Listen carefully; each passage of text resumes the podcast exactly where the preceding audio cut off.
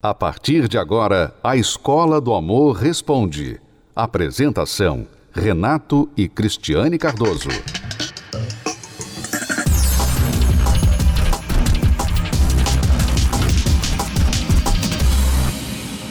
Vamos responder aqui o e-mail da Mainara. Ela diz: Tenho 23 anos e namorava há dois anos. Meu relacionamento acabou por conta da rotina e acomodação da parte dele. Já não fazia mais nada para me conquistar, mas antes de acabar o relacionamento cometi um erro e fiquei com outra pessoa. Hoje me arrependo profundamente disso e só Deus sabe o quanto. Contei para o meu namorado toda a verdade e ele ficou muito abalado e surpreso, pois disse que nunca esperava isso de mim. Pedi perdão, conversamos e disse a ele que me arrependi muito ele me perdoou e me pediu um tempo para as feridas cicatrizarem. Mas acontece que ele é o grande amor da minha vida. Eu amo muito, não quero perdê-lo. Quero, mais do que tudo, reconquistá-lo.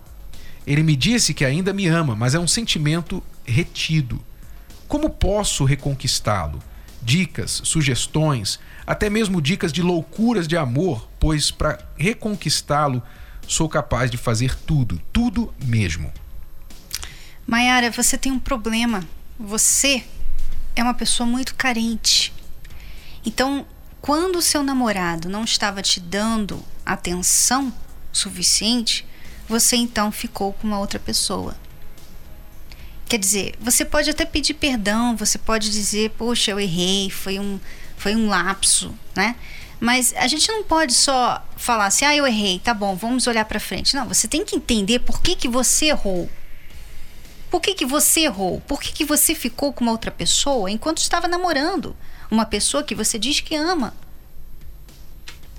Então, você culpa a rotina, que ele estava acomodado, mas talvez não é isso. Talvez seja que você quer tanta atenção, tanta atenção o tempo todo, e o rapaz, claro, não vai ficar dando atenção dois anos direto, uhum. né?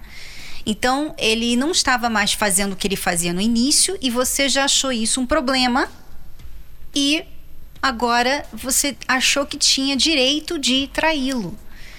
Tá, você pediu perdão, você diz que mudou, mas a sua carência vai te dar mais problemas lá na frente. Até quando vocês se casarem e ele não te dar mais atenção, o que, que você vai fazer?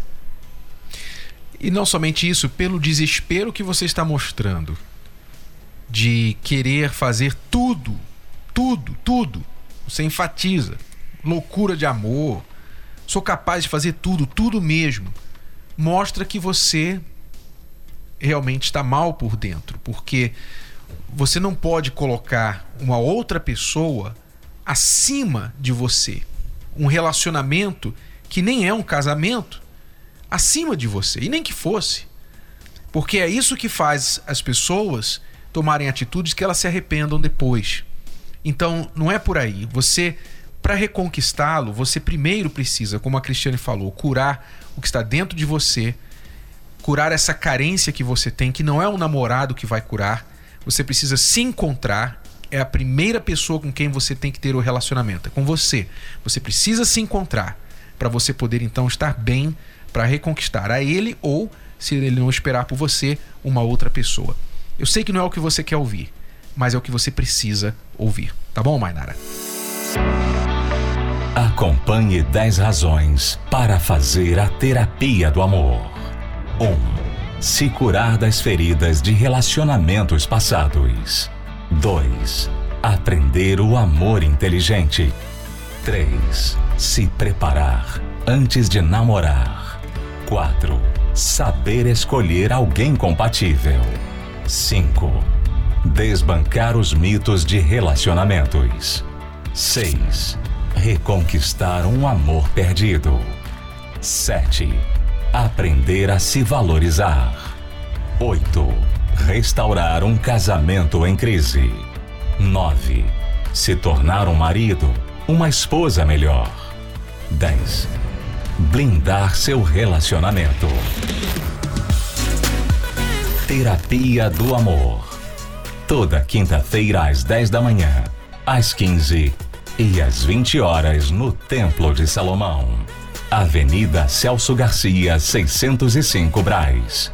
Para mais locais e endereços, acesse terapia do amor.tv ou ligue para 0 operadora 11 3573 3535.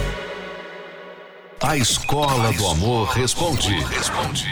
Vamos responder agora a pergunta da Deuse, cujo namorado está viciado, é viciado em filmes eróticos. Meu namorado gosta muito de ver filmes eróticos e acha isso normal, que é algo que eu já não curto e acho totalmente errado. Ontem estava me contando de um sonho que teve comigo e mais alguém e que não foi voluntário. Meus olhos se encheram d'água. Ele diz que não consegue se controlar quando o assunto é sexo. O que eu faço? O que você faz, Deusi, é terminar com esse rapaz imediatamente, porque se ele não consegue se controlar quando o assunto é sexo, ele provavelmente vai te trair cedo ou tarde. E não somente isso, não apenas ele não vê que isso é um problema, né? Como você diz aqui, ele diz que não tem nada de errado com isso, acha que é normal, ele está tentando trazer você para esse estilo de vida também. Não tenha dúvida, porque quando ele contou para você esse sonho que ele teve com você, o que, você acha que ele estava fazendo? O que, que você acha que ele estava fazendo? Você acha que ele estava pedindo ajuda? Você acha que ele estava é, simplesmente fazendo um comentário inocente? Não, ele estava querendo plantar na sua cabeça, na sua ideia, aquele sonho que talvez é um desejo, um sonho acordado que ele tem de fazer aquilo que ele vê na pornografia. Então, é como a Cristiane falou, é muito simples e direto. Se este rapaz não consegue se controlar quando o assunto é sexo, agora, enquanto ele é solteiro, ele não vai se controlar quando ele for casado. Então, se você não quiser um problema para sua vida, por mais que você goste dele, termine. E se ele falar, não, pelo amor de Deus, eu amo você, não termina comigo. Então, se você quiser me ter de volta, primeiro vai e resolva-se. Livre-se disso.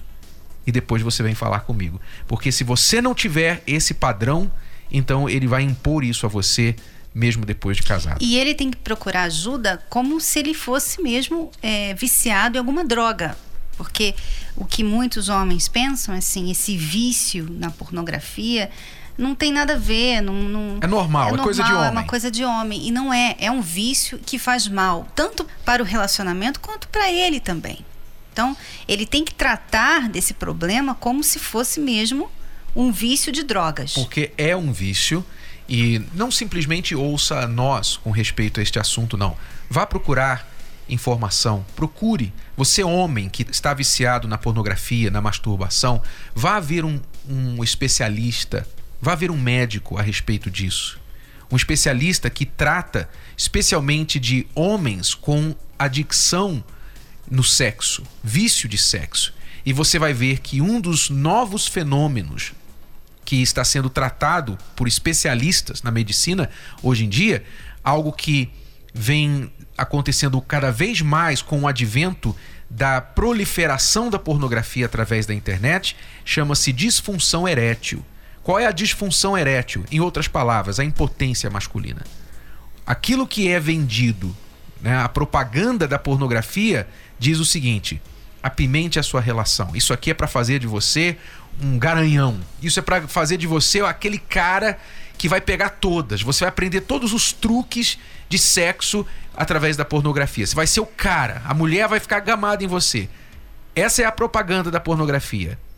A realidade da pornografia é que aqueles que se viciam nela, eles desenvolvem a disfunção erétil, ou seja, não conseguem mais desempenhar com uma mulher e somente respondem, reagem à pornografia. Não tem mais desempenho, condições de desempenhar com uma mulher real. Então, se você quer ir por esse caminho, boa sorte. Mas não diga que não foi avisado. E a caminhada do amor é uma excelente oportunidade para os casais caminharem de mãos dadas alinharem o relacionamento, você já sabe. Agora, que solteiros podem se conhecer melhor e, quem sabe. A gente ainda não se conhecia totalmente pessoalmente, né? E quando estava próximo à caminhada, então eu pensei, que tal convidar ela para a gente ir para a caminhada? Assim a gente pode ter um tempo melhor de se conversar e eu conhecer ela também pessoalmente. Quando ele te mandou a mensagem convidando para a caminhada do amor, o que, que você pensou? Eu fiquei surpresa, né? Porque a gente já, como é que falou, a gente estava se conhecendo. Eu trabalhava viajando, então quando eu entendi, nossa, no dia da caminhada, eu ia viajar de novo.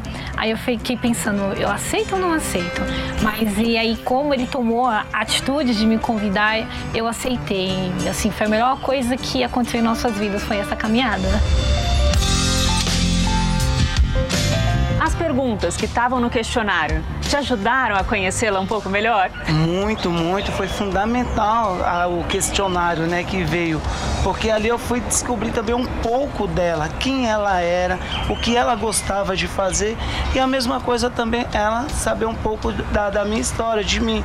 Porque para mim foi tudo novo essa caminhada, porque fazia dois anos que eu estava solteiro, vi de um problema de um relacionamento. Então eu fiquei dois anos sem conhecer ninguém. Eu perguntei para ele, você quer ter filhos? Porque eu não queria ter filhos naquele momento. Então foi isso, foi bacana também. E sobre questões de financeira, qual o seu objetivo, se tinha dívidas, assim, as perguntas, o questionário para quem é solteiro e para quem está dentro de um relacionamento é fundamental. Se conhecer mais ainda, é vamos dizer um checklist para a vida toda. Muito bacana a gente conseguir se soltar um pouco. Mas naquele dia a gente levou umas coisas para fazer um piquenique, foi bem diferente. Andamos de bicicleta, né? Fazia tempo. anos que a gente não tinha andado. Conseguimos é, aproveitar mesmo aquele dia. Aquele dia foi realmente separado, assim, para nos, nos conhecer, né? E, e, ver o lado dele extrovertido, o lado dele, é, vamos dizer, fora do ambiente dele de trabalho. Então foi muito, foi muito bacana.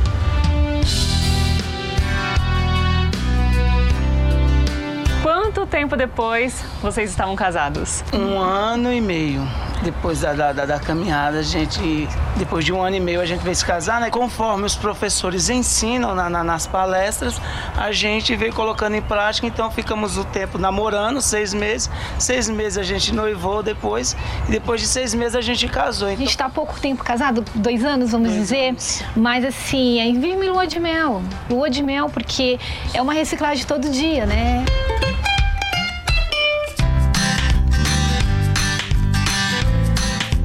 Falariam para os solteiros que querem participar dessa caminhada do amor? Não perca tempo, não perca tempo, tá aí, já tá chegando praticamente, não perca tempo. Vai nessa caminhada. Mesmo que você esteja solteiro, você vai aprender muito, vai aprender demais. E é um divisor de águas. A caminhada é um divisor de águas na vida de qualquer um. E eu não esperei convidar ela, eu já tinha comprado o kit, comprei o kit primeiro para depois convidar. Então, e deu certo. Deu certo. você, hein? Está esperando o que para garantir o seu kit? Dia 29 de outubro, em todo o Brasil e no mundo, Caminhada do Amor. Em São Paulo, nosso encontro está marcado para as nove e meia da manhã, no Parque do Ibirapuera. Para mais informações, acesse caminhadadoamor.com.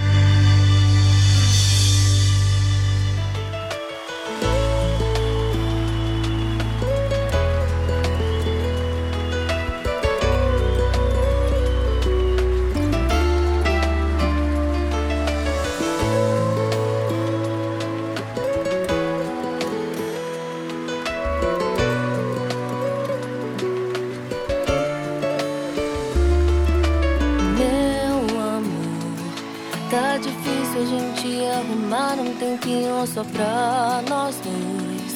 Pra falar de todos os planos que a gente tanto sonhou.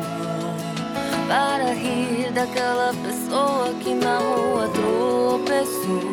Ou pra decidir qual é o filme desta vez.